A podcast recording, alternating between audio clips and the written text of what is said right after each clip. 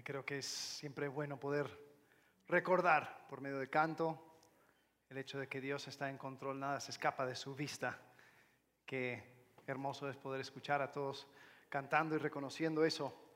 Porque estamos yendo a través del libro de Mateo y estamos viendo cómo es que Jesús va trayendo su reino, lo va estableciendo, lo vimos en Mateo capítulo 1, que comienza hablando acerca de esas calificaciones del rey, habla de su historia.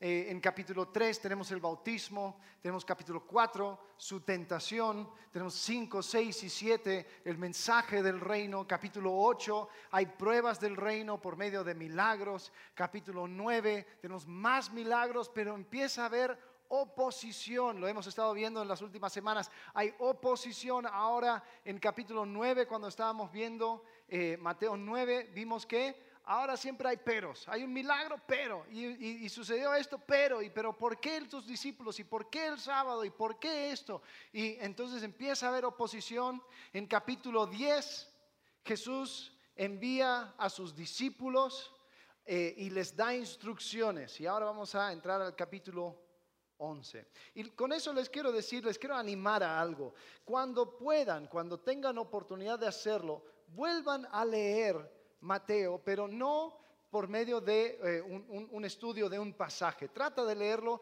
si tienes chance, eh, en, una sentada, llegar hasta, hasta donde hemos estado estudiando ahora, para que podamos apreciar la imagen completa. Eh, esto es como, como un mosaico. Si, si, me enfoco mucho en un solo pedazo, solamente veo cuadritos de color. Pero de vez en cuando tengo que tomar una, una mirada hacia atrás y entender el cuadro completo para poder apreciar lo hermoso que es la obra. En este caso es el Evangelio de Mateo. Como dije, Mateo capítulo 9 termina así. Jesús está diciendo, eh, o, explica más bien que Jesús recorría todas las, las, ciudades y aldeas enseñando en las sinagogas de ellos, proclamando el Evangelio del reino y sanando toda enfermedad y toda dolencia.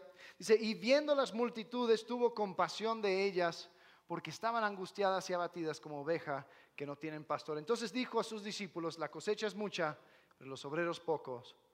Por tanto, pidan al Señor de la cosecha que envíe obreros a su cosecha. Capítulo 10, ¿qué es lo que sucede? Él envía los obreros a la cosecha, envía a los discípulos. Marcelo nos habló acerca de la vida en Cristo siendo una vida en misión, es una vida que constantemente está siguiendo esos mismos, esas mismas instrucciones y estamos en misión. En capítulo 11 hay una escena extraña.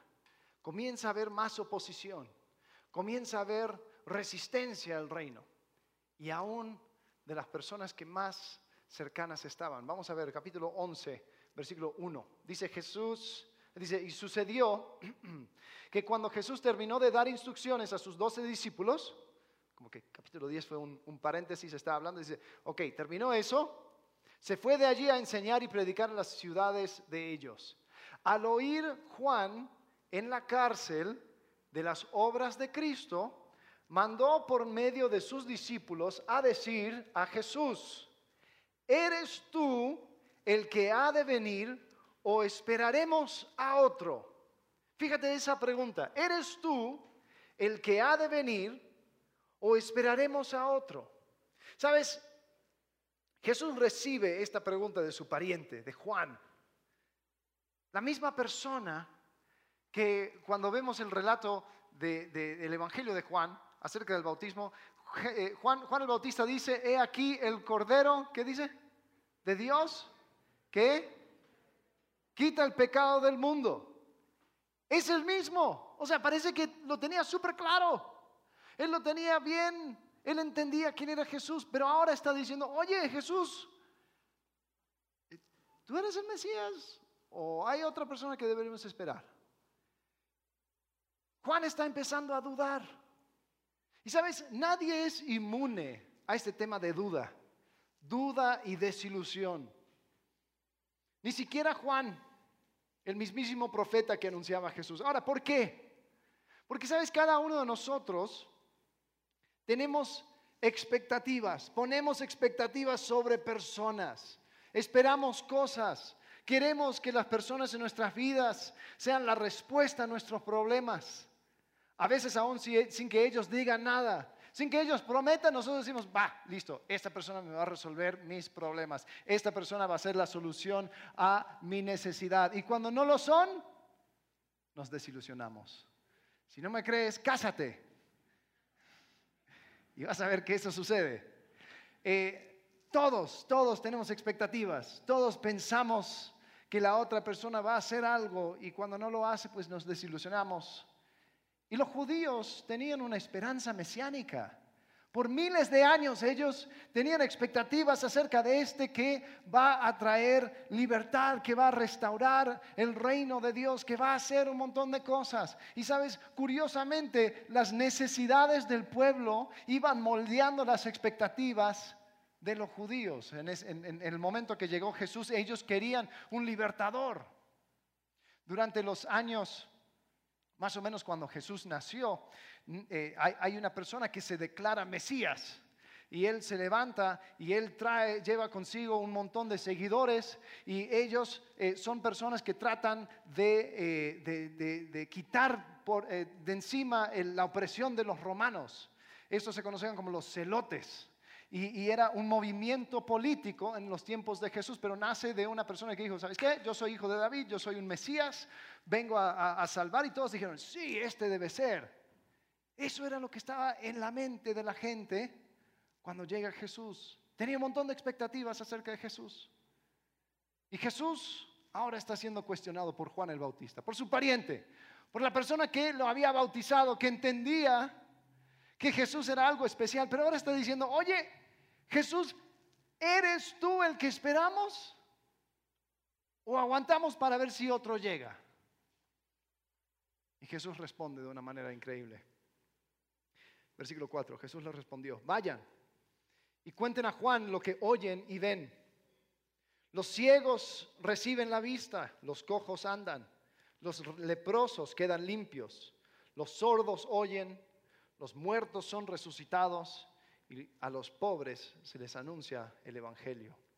Y bienaventurado es el que no se escandaliza de mí. ¿Qué estaba diciendo Jesús? Estaba diciendo, hey, presten atención. Estaba diciendo, lee el Evangelio de Mateo. Van a encontrar, los ciegos reciben la vista en Mateo 9. Los cojos andan en Mateo 9, 6. Los leprosos quedan limpios, Mateo 9, 8, 3. Los muertos son resucitados. Mateo 9:25. A los pobres se les anuncia el Evangelio. Mateo 5:3, Mateo 10:7. El único que no encontraba a los sordos oyendo, pero eso lo encontramos en Marcos capítulo 7. Pero Jesús estaba haciendo todas estas cosas. Es decir, ¿has escuchado todo lo que está sucediendo? Bueno, eso es la esperanza mesiánica, porque Jesús estaba también entrando a esa esperanza mesiánica por medio del libro de Isaías. El libro de Isaías tiene un montón de cosas que describe el momento cuando va a llegar el Mesías. Y esto es lo que dice en Isaías acerca del Mesías. Dice, entonces se abrirán los ojos de los ciegos, estos 35.5. Dice, y los oídos de los sordos se destaparán. El cojo entonces saltará como un ciervo y la lengua del mudo gritará de júbilo, porque aguas brotarán en el desierto y arroyos en el Arabá. En Isaías capítulo 61, versículo 1, un pasaje que Jesús mismo citó acerca del mismo y casi, casi le matan por, por citarlo así y aplicárselo a sí mismo. Isaías dice, el Espíritu del Señor Dios está sobre mí porque me ha ungido el Señor para traer buenas nuevas a los afligidos, me ha enviado para vendar a los quebrantados de corazón, para proclamar libertad a los cautivos y liberación a los prisioneros. Jesús mira que Juan estaba dudando y él le invita a Juan a levantar la vista y ver y oír lo que estaba sucediendo. Él quería que Juan profundizara su conocimiento del Jesús verdadero, no del Jesús ideal, no del Jesús proyectado, no del Jesús de, las expectativas de Juan, el Jesús verdadero. Oye, ve, investiga, checa lo que está sucediendo. ¿Esto no cuadra con la expectativa mesiánica? ¿Esto no cuadra con lo que la escritura ha dicho acerca de mí? Si estás tomando notas, anota esto. La duda y la desilusión es una invitación a conocer al Dios verdadero. La duda y la desilusión es una invitación a conocer al Jesús verdadero. ¿Sabes? Antes de criticar demasiado a Juan, tenemos que entender qué es lo que tenía él en su mente acerca de Jesús. Y tenemos que ver cuál era su situación actual. ¿Sabes? Podemos leer lo que decía Juan acerca de Jesús. En Mateo capítulo 3, cuando Jesús está siendo bautizado, hay una escena donde Juan el Bautista está hablando con los fariseos y le está criticando y les llama generación de víboras. Y dice en el versículo 10 de Mateo 3, dice, el hacha ya está puesta a la raíz de los árboles. Por tanto, todo árbol que no da buen fruto es cortado y echado al fuego. Yo en verdad los bautizo a ustedes con agua para arrepentimiento, pero aquel que viene detrás de mí es más poderoso que yo, a quien yo no soy digno de quitar las sandalias. Él los bautizará con el Espíritu Santo y con fuego. El bieldo está en su mano y limpiará completamente su era y recogerá su trigo en el granero, pero quemará la paja en un fuego que no se apaga. Está hablando de Jesús.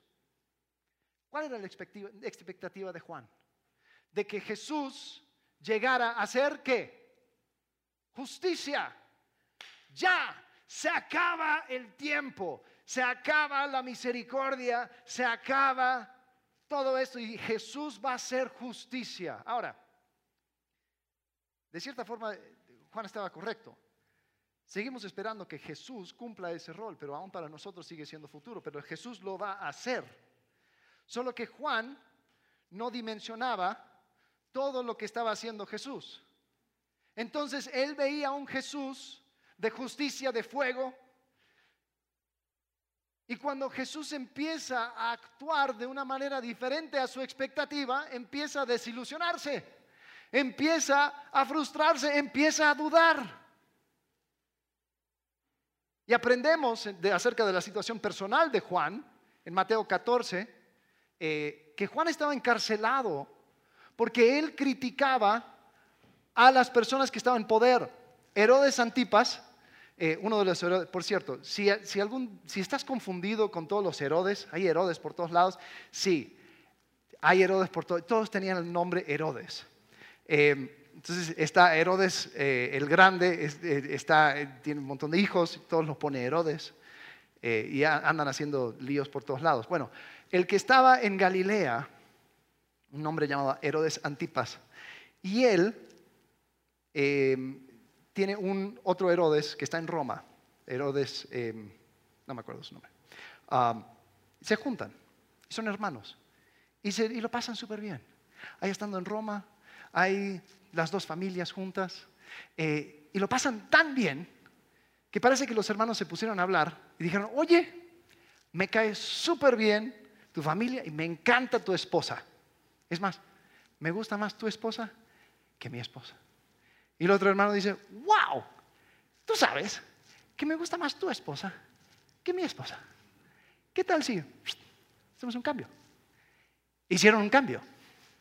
Entonces, Herodes Antipas regresa a Galilea con su nueva cuñada esposa y empiezan a vivir como esposos. Y Juan dice, hey, Herodes, eso no está bien, eso no debería de ser. Estás, estás yendo en contra de Jehová, estás yendo en contra de la ley, estás yendo en contra del pueblo, eso no deberías de hacer. Y Herodes se ve con la mano forzada, aunque él le, gustaba a Juan, le interesaba todo lo que estaba diciendo, él lo va a encarcelar. Lo quiere encarcelar. Eh, porque él anda hablando acerca de la familia y los trapos sucios se lavan en casa, por favor, no me vengas a hablar acerca de mi familia. Entonces encarcela a Juan. Ahora imagínate la situación de Juan. Juan ve a su pariente como como el, que va a traer justicia, el que viene con el martillo, el que viene para, para, para ya poner fin a todo esto, entonces empieza a hablar en contra de los poderes y los poderes le encarcelan. A ver, ¿y cuándo va a llegar Jesús? Con su ejército para librarme, porque yo soy su profeta. ¿Cuándo va a llegar Jesús? Para quitarme de este problema, porque yo soy el que viene detrás de él. Si alguien va a estar al lado de él en su nuevo reino, soy yo, ¿no? Tres capítulos después de Mateo capítulo 11, perdón, spoiler, Juan el Bautista es decapitado por Herodes a petición de su esposa cuñada. Entonces, la situación, ¿qué tipo de Dios permitiría esto? ¿Qué tipo de rey haría esto a su mejor profeta? Entonces, con buena razón, Juan estaba dudando, oye, ¿seguimos esperando a ti o viene otro? O sea, porque la verdad tú no estás cumpliendo con lo que yo pienso, tú no estás, no estás cumpliendo con mis necesidades, mis expectativas. ¿Y sabes algo? Muchas veces dudamos de la bondad de Dios y nos, desilusionamos cuando a pesar de nuestra fidelidad y nuestro buen trabajo, sentimos que no recibimos lo que merecemos. Ahora, ojo, esto es normal, es natural. Si has dudado de Dios, si te has desilusionado de Dios, estás en buena compañía. Ahí tienes a Juan. Entonces es normal que suceda, porque nosotros de cierta forma pensamos que cuando yo soy fiel a Dios, Él va a ser bueno conmigo. Los salmos están repletos de salmos que básicamente dicen eso. ¡Hey! Dios, tanto que he hecho por ti, ¿así me pagas? Cuando las cosas van mal, nos sentimos maltratados por Dios. Y las personas que ni siquiera piensen en Dios como que son colmados de bendición. Ponen el hashtag blessed, ¿no? Hey, coche nuevo, casa nueva, oh, familia saludable, ¡uh, qué bueno! Y después dices, yo que he dado todo, yo que me he entregado, yo que sí me importan las cosas de Dios, así me paga Dios. Y nos frustramos. ¿Sabes? A mí me pasó también. Hace dos años me diagnosticaron con cáncer y yo luchaba con esos pensamientos. Yo trataba de negociar con Dios, trataba de, razonar con Dios, decir, hey Dios, mira todo lo que quieras, yo sé que tú estás en control, pero quiero que sepas que esto no te conviene, Dios.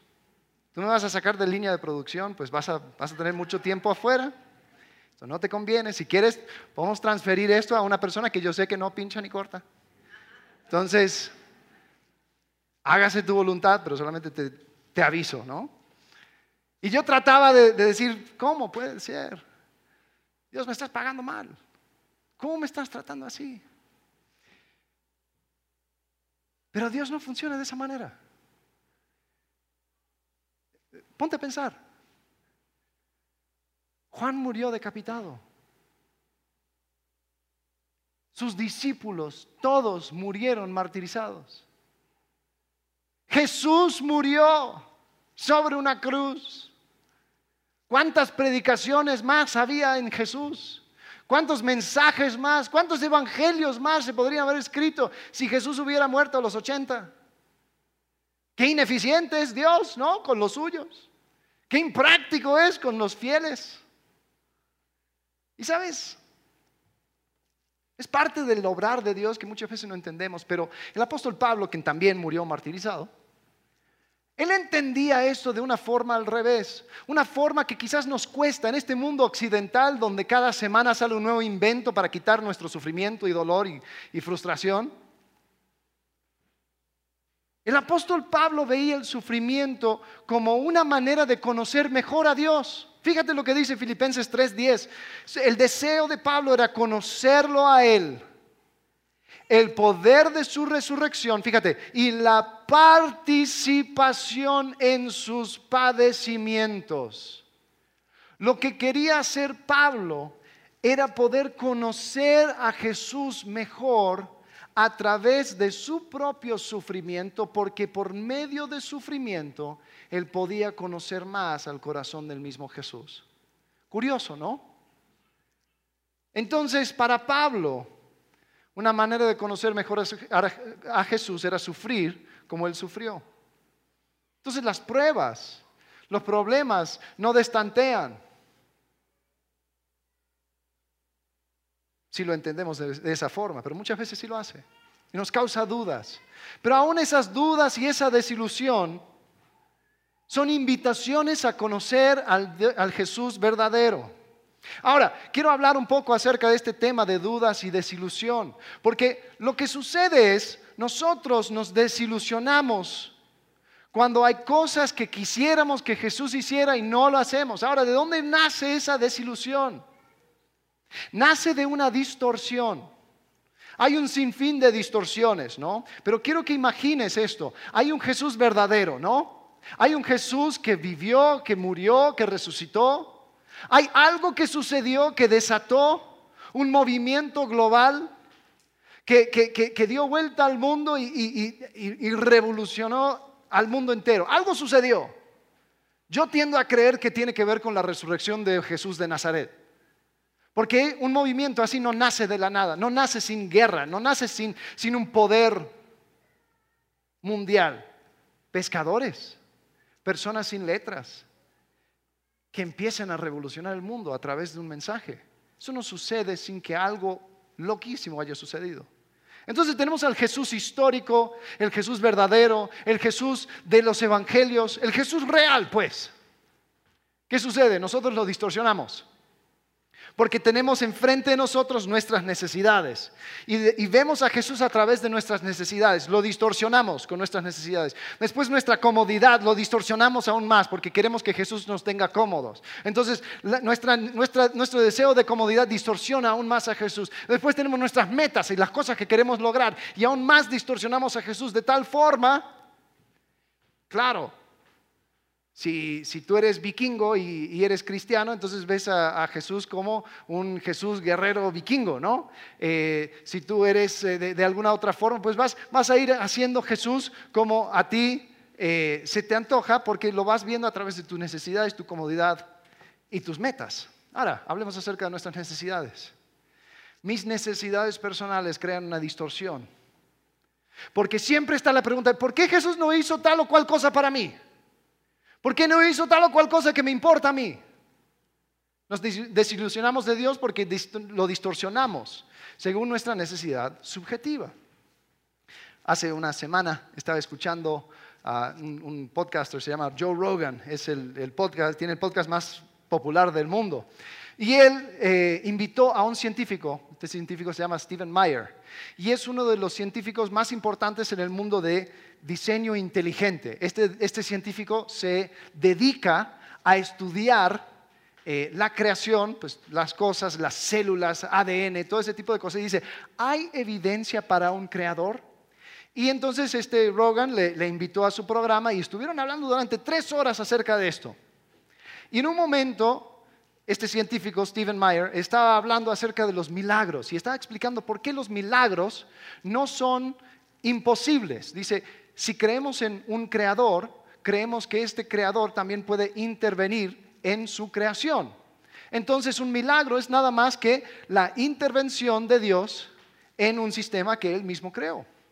Entonces Rogan, en vez de hablar acerca de la filosofía, en vez de hablar, debatir acerca de, de la ciencia, en vez de... No, no, no, no, no. Inmediatamente la primera pregunta, y seguro era una pregunta que muchos de los oyentes también lo tenían. Ah, ¿tú crees en milagros? ¿Y por qué Dios no detuvo a la bomba atómica? ¿Por qué Dios no salvó a esos niños que tenían cáncer? ¿Y por qué Dios no... Y, empezó un montón de listas de tragedias que suceden en el mundo. ¿Te das cuenta cómo es que distorsionamos a Dios y decimos, Dios está mal porque no cumple con mis necesidades? Entonces me desilusiono de un Dios que no hace las cosas que yo necesito que haga. No me importa la evidencia. La cosa es que Dios no hizo algo en mi situación. Es increíble ver a las personas que niegan la existencia de Dios porque Dios no estuvo cuando ellos lo necesitaban. Entonces, de una forma de como de castigar a Dios, dicen, ¿sabes qué? Te cancelo. Te cancelo de la forma más drástica que sé cómo cancelarte. Niego tu existencia. Y la pregunta es, ¿qué es lo que estás creyendo? ¿Qué distorsión has, visto que te hace actuar de esa manera? Distorsionamos a Jesús. Distorsionamos a Jesús de forma que Él se vuelva una experiencia personal. Hacemos de la salvación una experiencia donde Él entra a mi historia. Y entonces todo tiene que ver conmigo y yo comienzo, mi historia con Jesús comienza cuando Él me ayuda con mi necesidad. Ahí sí. Pero todo está centrado en mí. Entonces incluso decimos cosas como Jesús vive en mi corazón y todo tiene que ver con Jesús conmigo. Ahora no niego que eso sea real, pero, pero el problema es cuando ese es el único énfasis. Porque también dice la Biblia que nosotros nos encontramos en Cristo. No, no, no, no me hables de en Cristo. Yo quiero hablar de Cristo en mí. Yo quiero hablar de Jesús en mi historia, ayudándome a mí, acerca de mis experiencias con Jesús. Y tenemos una distorsión de Jesús hay varias distorsiones. La, primera distorsión de Jesús lo llama eh, Jesús como experiencia. Entonces aquí tenemos un Jesús psicodélico y, y yo ando buscando la experiencia de Jesús. Y si no tengo esa experiencia con Jesús, Jesús no es real. Entonces decimos cosas como Jesús no se siente real para mí. Yo no creo que Jesús, yo no creo en Jesús porque no lo he sentido. O ando buscando de conferencia en conferencia, avivamiento en avivamiento, algo que me dé una experiencia para que, ah, sí, Jesús sí es real. Ahora, trata de hacer eso con, algún otro ser en la historia, ¿no? No siento que Julio César sea real para mí, ¿no? Hernán Cortés, ¿qué, ha hecho para mí hoy, no? pues existió, existe, es, es, ¿no? Eh, pero cuando reducimos a Jesús a una experiencia, entonces hay todo tipo de distorsión. La pregunta que deberías de debatir en tu mente es, ¿Jesús vivió? Si tienes dudas de eso, pues podemos sentarnos y hablar acerca de eso. La otra pregunta es, ¿Jesús murió? Podemos también sentarnos y tener un debate acerca de eso. ¿Jesús resucitó? También. Yo creo que hay pruebas contundentes para cada una de esas cosas. Jesús murió, eh, vivió, murió y resucitó. Y te voy a decir algo. Si un ser en la historia está viviendo, está enseñando y después dice, ah, por cierto, voy a morir, pero en tres días voy a resucitar, y lo hace, tú créele, tú cree todo lo que diga, tú síguele, porque eso no sucede. Pero algo desató un punto en la historia de que medimos nuestros años desde su llegada. Algo sucedió y yo creo que tiene que ver con un Jesús verdadero que vivió, murió y resucitó. Jesús es mucho más que una experiencia personal. Pero si tú reduces a Jesús como una experiencia personal, te puedo garantizar que ese Jesús de la experiencia te va a desilusionar. Vas a dudar de ese Jesús. Pero la duda, ojo, la duda y la desilusión es una invitación a conocer al Jesús verdadero. Entonces, Continuemos con el pasaje. Jesús ahora le manda a los mensajeros de Juan, dile a Juan lo que oyes y ves. Y ahora se da vuelta y mira la multitud, ¿no? Como que ya los manda y dice, ¿vos qué miras? Anda para allá, bobo. Y dice la multitud, versículo 7, mientras ellos se iban, Jesús comenzó a hablar a las multitudes acerca de Juan. ¿Qué salieron a ver en el desierto? Una caña sacudida por el viento. ¿Pero qué salieron a ver? Un hombre vestido con ropas finas, miren, los que usan ropas finas están en los palacios de los reyes. ¿Pero qué salieron a ver? ¿A un profeta? Sí, les digo. Y uno que es más que un profeta. Este es de quien está escrito. He aquí yo envío mi mensajero delante de ti, quien prepara tu camino delante de ti. En verdad les digo que entre los nacidos de mujer no se ha levantado nadie mayor que Juan el Bautista. Sin embargo, el más pequeño en el reino de los cielos es mayor que él. Desde los días de Juan el Bautista hasta ahora, el reino de los cielos sufre violencia y los violentos lo conquistan por la fuerza. Porque todos los profetas y la ley profetizaron hasta Juan. Y si quieren aceptarlo, él es Elías el que había de venir, el que tiene oídos que oiga. Entonces Jesús, en vez de criticar a Juan, dice, hey, multitud, ¿viste este? Qué loco, ¿no? Qué bárbaro. ¿Cómo, no puede darse cuenta? No, no, no, no, dice, a ver, ustedes que vieron a Juan, ¿qué vieron? ¿Qué buscaron? ¿Qué querían ver? ¿Salieron solamente de paseo por el desierto? No, fueron a ver un profeta y te digo, lo encontraron. Encontraron un profeta. Dice, es más, este profeta es el más grande de los profetas porque estaba anunciando algo increíble que está por venir, el reino de Dios. Pero, te voy a decir algo, este reino de Dios que él estaba anunciando es tan grande, tan revolucionario, tan increíble, que aún el más pequeño dentro del reino va a ser más mayor que Juan. Lo que yo estoy inaugurando como Jesús es algo que va a ser totalmente revolucionario. Lo que yo estoy comenzando es un, es un reino invertido, lo vemos cada, cada domingo en la, en la introducción. Un reino de revés. Ahora, si tú estás viviendo el reino tradicional, tú eres un rey, tú eres una persona en poder, ¿te gustaría que alguien dé vuelta a tu sistema? No. Por lo tanto, hombres poderosos van a tratar de arrebatar este reino. Van a el reino sufre violencia, dice, desde los días de Juan, el reino sufre violencia. ¿Dónde está Juan en ese momento? ¿Dónde está Juan? En la cárcel. ¿Dónde va Jesús? A la cruz. Hombres violentos van tratando de tomar a fuerzas el reino de Dios. El reino de Dios sufre violencia. ¿Por qué? Porque esto es algo totalmente diferente. Después les mira a ellos y dice, mira, si ustedes lo quieren aceptar, Él es Elías. Ahora, eh, entremos a eso. Él es Elías. ¿Cómo que si es, es Elías? Ok, aquí tenemos que entender. ¿Quién tiene Biblia física? ¿Alguien? Ok, tú. Em, los demás pueden ir ahí en su aplicación al último libro de eh, Antiguo Testamento, Malaquías. Ahí digo Biblia física porque hay, dos hojas en blanco entre el Antiguo Testamento y el Nuevo. Vas una página más anterior y encuentras el último libro, en el último capítulo de Malaquías, los últimos dos versículos de Malaquías. Malaquías capítulo 4, versículos 5 y 6. Fíjate lo que dice. Malaquías 4, 5. Dice así, yo les envío al profeta Elías antes que venga el día del Señor, día grande y terrible. Él hará volver el corazón de los padres hacia los hijos y el corazón de los hijos hacia los padres, no sea que yo venga y hiera la tierra con maldición. Versículo 5 es interesante, mira, yo les envío a Elías, ¿antes de qué? De que venga el día terrible de Dios, el día del Señor. Entonces, viene Elías y después viene qué? Juicio. Entonces Jesús está diciendo, ese Elías que están esperando, eh, es más, si tienes un amigo judío, pregúntale si durante la Pascua tienen una, silla vacía. Te van a decir, sí, claro, ponemos una silla vacía. ¿Para quién es? Bueno, se los dejo picando, después investiguen.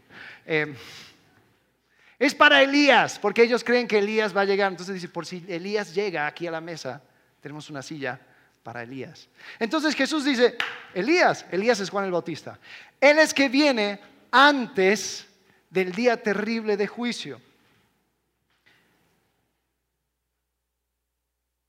El apóstol Pablo también habla acerca de esto, cuando está hablando a, personas paganas, personas en Atenas que no, no habían escuchado nada de Jesús, no habían escuchado nada del Mesías y todo. Pero Fíjate el, lenguaje que él usa para hablar acerca de juicio. Hechos capítulo 17, versículo 30. Está dando el Evangelio, las buenas noticias, a personas que nunca habían escuchado acerca de Jesús. Dice, por tanto, habiendo pasado por alto los tiempos de ignorancia, Dios declara ahora a todos los hombres en todas partes que se arrepientan, porque Él, Dios, ha establecido un día en el cual juzgará al mundo en justicia por medio de un hombre a quien él ha designado, habiendo presentado pruebas a todos los hombres cuando lo resucitó de entre los muertos.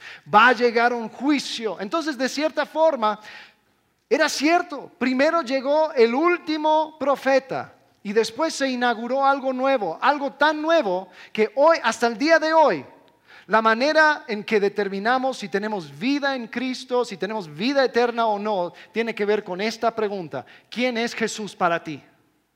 Todo se centra en Jesús. En Hebreos capítulo 1 dice que Dios en muchos tiempos anteriores habían hablado por medio de profetas, ahora se ha revelado a través de su Hijo. Él es el punto final.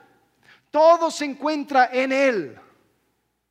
Entonces, Jesús dice, si lo quieren aceptar, si lo pueden aceptar, si ustedes aguantan esto, Él es Elías. Ahora, ¿por qué dicen eso? ¿Por qué dice si quieren aceptarlo? ¿Habrá razón para rechazarlo? Sí, claro. Si Juan era el último antes del juicio y apuntaba a Jesús, entonces rechazar, rechazar a Jesús es qué? Es exponerte al juicio de Dios. Rechazar a Jesús es exponerte al juicio de Dios. Entonces Jesús ve a la multitud dice, hey, Juan está dudando, él está preguntando, pero mira, no desprecies a Juan, él es el más grande de todos los profetas y lo que él apunta es un nuevo reino, él es Elías. Después de esto viene el juicio, todo se centra en mí. ¿Quién es Jesús? Es la pregunta más importante. Significaba que el mensaje de Jesús no se podía tomar a la ligera. Significaba que tenía que conocer a este Jesús verdadero. Y ellos no querían llegar a esa conclusión. Si querían aceptarlo, Jesús les está invitando a conocerle verdaderamente. Vuelvo a decir, la duda y la desilusión es una invitación a conocer al Jesús verdadero. Y sabes, el problema con la multitud es que ellos estaban muy cómodos. Ellos no querían que las cosas cambiaran tanto. Oye, mira, con que hagas un milagro, con que me des lo que necesite, con que me des pan. Es chistoso, Juan, en Juan capítulo 6, no lo voy a citar, pero Jesús acaba de darles pan, hace, les, hace la cosa milagrosa y todos se llenan y todo. Jesús cruza el, mar de Galilea y cuando llega al otro lado, las mismas personas llegan y dicen, oye, em, ¿por qué no compruebas que eres el Mesías una vez más? nos des un poco de pan. y ahí es donde Jesús dice, ustedes me siguen porque quieren pan. Basta. Es increíble. Pero distorsionamos a Jesús a través de nuestras comodidades. Nosotros queremos que Jesús se meta a nuestra historia. Queremos estar cómodos y tenemos, distorsionamos a Jesús de esta manera. Hay dos, distorsiones que creo que vamos creando acerca de Jesús. Uno es el Jesús amiguito. El Jesús amiguito. Es Jesús mi terapeuta. Jesús con quien hablo cuando estoy triste, estoy mal. Jesús, el que me ayuda con el examen. Jesús, el, que, el que, me acompaña cuando, cuando, cuando estoy, eh, tengo miedo y todo lo demás. Ahora, vuelvo a decir, no estoy diciendo que Jesús no puede ser una presencia real y verdadera en momentos difíciles. No, no, si, si Alex andaba criticando todas las personas que confiaban en Jesús, no, te lleves eso. Estoy hablando del énfasis, estoy hablando de la distorsión, estoy hablando de reducir a, a Jesús a simplemente el, que me ayuda, ¿no? el angelito que aparece y, me, da, me da lo que necesito en el momento. Porque ese tipo de Jesús entra a tus planes y te hace sentir a ti cómodo. Tú no tienes que cambiar nada. Tú solamente recibes el apapacho de Jesús y todo sigue bien. Eso es una distorsión. Tenemos otro, otra distorsión, va en la misma dirección, sino en lo opuesto. Y lo, lo llamo el Jesús siempre triste. Es el Jesús colgado, el que te mira así de reojo, el que tiene la lágrima de yeso que nadie se lo puede quitar, el que te mira a ti como diciendo, ay, hijo mío, ¿estás desilusionado de mí? Pues yo estoy desilusionado de ti porque yo veo todo y yo sé hasta lo, más profundo de tus pensamientos y no puedes hacer nada para ganar mi favor. Yo estoy desilusionadísimo contigo. ¿Cómo puede ser así? ¿Cómo puedes actuar así? ¿No? Entonces, Jesús es un ser al que no puedes complacer nunca. Entonces, ¿para qué intentar? ¿No? Y hasta me siento libre. Digo, ¿sabes qué? Total, ya la regué. Total, ya estoy mal. Total, no puedo hacer nada para arreglar esta situación. Entonces voy a vivir como a mí me acomoda vivir. Porque Jesús ya está triste conmigo, ya está frustrado conmigo. Entonces cuando distorsionamos a Jesús a través de nuestras comodidades, yo no quiero cambiar, yo no quiero ajustar, entonces distorsionamos a Jesús. creamos un Jesús a nuestra medida, ¿sabes lo que sucede? Esa distorsión, escucha bien, esa distorsión que tú tienes es la que te desilusiona. Esa distorsión que tú tienes es la que crea dudas en ti. Porque el Jesús verdadero no desilusiona. Pero tú quizás no estás viendo a un Jesús verdadero, tú estás viendo a un Jesús a través de tus comodidades, estás viendo a un Jesús a través de tus necesidades. Jesús estaba frustrado, Jesús estaba frustrado con la gente, porque él continúa en versículo 16, dice, pero ¿con qué compararé a esta generación? Es semejante a los muchachos que se sientan en las plazas que dan voces a otros. Y dicen, les tocamos la flauta y no bailaron, entonamos endechas y no se lamentaron. Porque vino Juan que no comía ni bebía y, dicen, tiene un demonio. Vino el Hijo del Hombre que come y bebe y dicen, miren, un hombre glotón y bebedor de vino, amigo de recaudadores de impuestos y, y de pecadores. Pero la sabiduría se justifica por sus hechos. ¿Sabes? En esta última parte Jesús compara a esta generación como niños en el mercado que querían que las personas haciendo sus compras pararan y bailaran con ellos cuando estaban tocando música alegre, que lloraran cuando tocaran música triste. Y era como que, no, estoy en el mercado, estoy haciendo compras, no me molestes, por favor. No voy a adaptarme a tu plan, no voy a conformarme a tus expectativas infantiles. Eso es lo que estaba diciendo Jesús. O sea, porque lo hago de una manera y lo rechazan. Lo hago de la manera opuesta e igual me rechazan. Llega Juan hablando como profeta de antaño, así, así como pensaban que era eh, Jeremías o Ezequiel, haciendo todas esas cosas locas y hablando como profeta. Él viene y ustedes dicen, ah, qué raro este tipo, tiene un demonio. Ok, llego yo, Jesús, y vengo y les hablo su lenguaje y hablo en parábolas y les explico y estoy entre ustedes y como y bebo y dicen, ah, mira, es un glotón y bebedor de vino amigo de pecadores. Entonces hago lo opuesto de lo que rechazan y también lo rechazan. ¿Qué quieren? Y tenemos a un pueblo voluble. ¿Qué quiere esta generación? Se contradicen, rechazan a Jesús. Pero si Jesús tratara de complacerlo, no sería posible. Igual se desilusionan. Pero fíjate lo que cómo termina, dice, pero la sabiduría se justifica por sus hechos. Se estaba diciendo la misma cosa que le dijo a los discípulos de Juan. Hey, oyen y vean, miren lo que estoy haciendo. Se van a dar cuenta, conózcanme de verdad. Deja a un lado tu distorsión y tu desilusión. Yo quiero que me conozcas. Mírenme. Y creo que hay una última distorsión que nosotros tenemos con Jesús. Es una distorsión de nuestras metas. Porque claro, yo quiero lograr cosas en mi vida, ¿no? Quiero una casa, quiero un tipo de trabajo, me quiero casar, quiero amigos que me valoren. Quiero tantas cosas que no sé si una relación con Jesús me va a ayudar o estorbar, ¿no? Porque si voy en esta dirección, pues entonces quizás voy a tener que tomar ciertas decisiones. Para poder avanzar en mi carrera voy a tener que hacer ciertas cosas. Para poder alcanzar a, la persona que quiero a mi lado voy a tener que manipular ciertas cosas. Si quiero amigos que me valoren, pues me voy a tener que conformar a su manera de ser, voy a tener que hablar de una forma. Y no quiero que Jesús me vaya estorbando.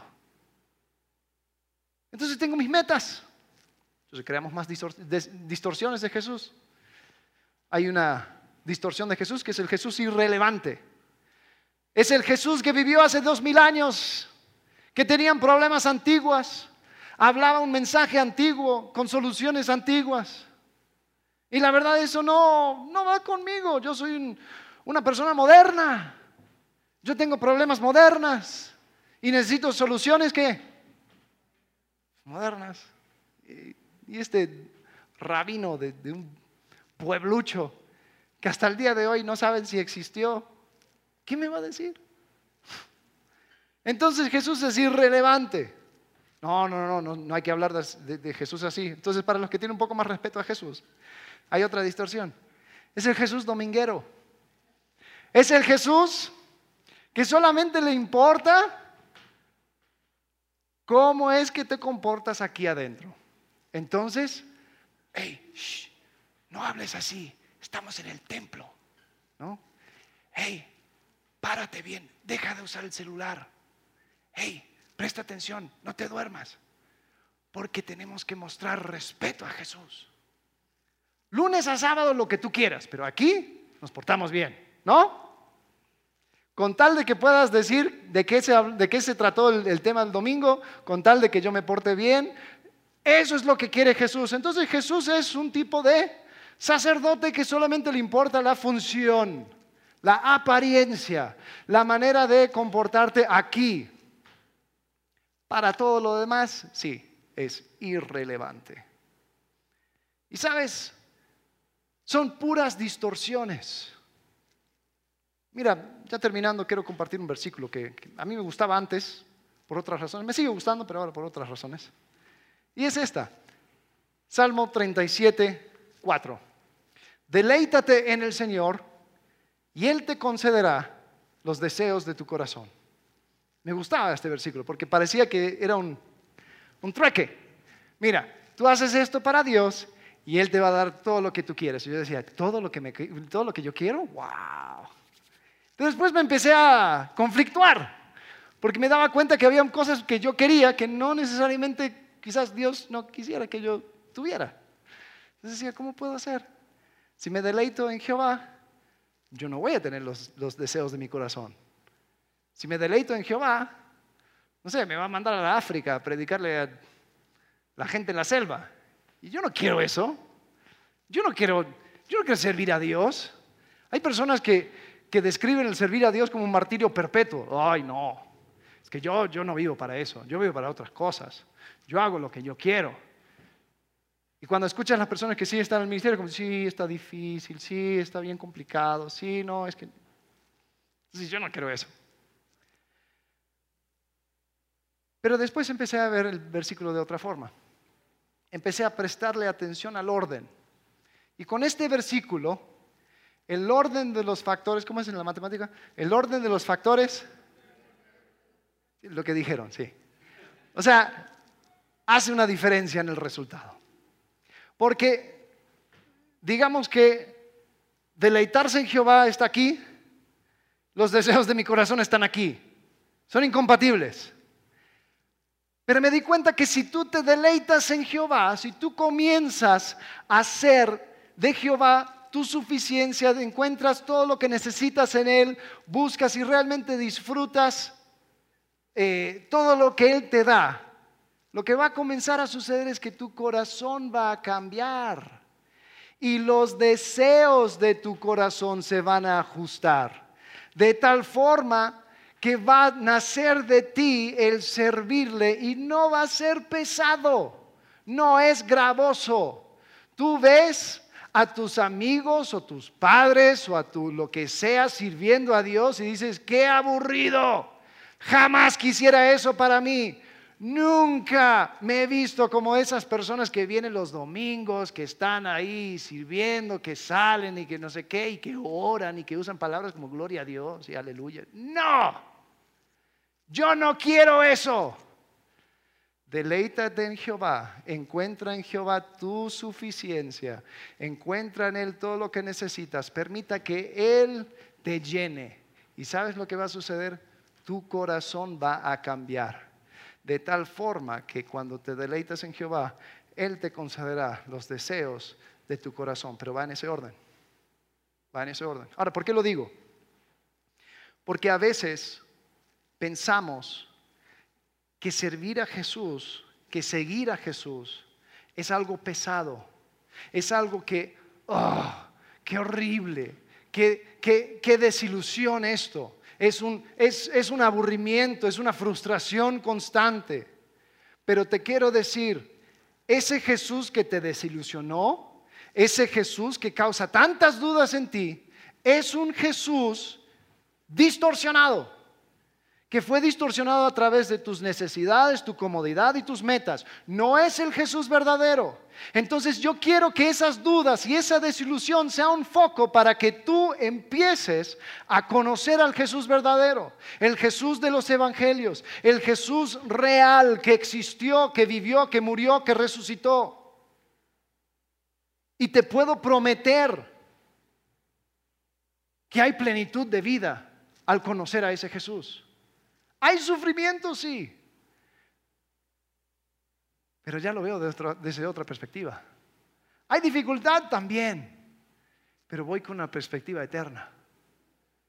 Entonces, la desilusión y la duda es una invitación a conocer al Jesús verdadero. Jesús en versículo 6, cuando termina de hablar con los discípulos de Juan, dice esto. Es una bendición que yo creo que todavía sigue vigente. Bienaventurado es el que no se escandaliza de mí. Bienaventurado al que me ha conocido de verdad. Bienaventurado el que ha quitado todas esas dudas, no permitiendo que esa, esa distorsión se mantenga de pie. Bienaventurado al que se la juega a decir, ¿sabes qué? Hay algo mayor, hay algo más importante que esta vida que yo tengo, esta vida centrada en mí, esta vida que solamente se enfoca en mis necesidades, esta vida que solamente busca mi comodidad, esta vida que solamente quiere alcanzar mis metas. Hay, hay algo más allá y yo creo que tiene que ver con Jesús, pero solamente tengo distorsiones. Conoce al Dios de verdad, conoce a su Hijo Jesucristo, porque es una invitación que Él te da. Y esa invitación no es para siempre, porque el mensaje de Juan sigue de pie. Porque del otro lado de esta vida está el juicio. Y el juicio solamente se determina basado en una pregunta. Escucha bien. ¿Quién es Jesús para ti? La duda y la desilusión es una invitación a que le conozcas. ¿Quién es Jesús para ti? ¿Te desilusionas por las cosas que no ha hecho por ti? ¿Te mantienes alejado porque no sientes que Él es relevante? ¿Estás dispuesto a tomarle como el Jesús que presentó los evangelios? ¿Estás dispuesto a creer en Jesús? ¿Estás dispuesto a creerle a Jesús? ¿Quién es Jesús para ti? Vamos a orar. Padre, gracias por tu palabra. Gracias, Señor, porque podemos encontrar aún a personas como Juan cuestionando. Pero qué increíble ves, es ver tu paciencia, es ver tu amor. Y cómo todo eso, Señor, se resumió en una invitación a que podamos ver, podamos escuchar, podamos seguirte. Señor, te pido que eso sea la conclusión de cada persona aquí presente. Que puedan tomar esa decisión de ir detrás de ti, de buscarte de verdad. Te agradecemos en el nombre de Cristo Jesús. Amén.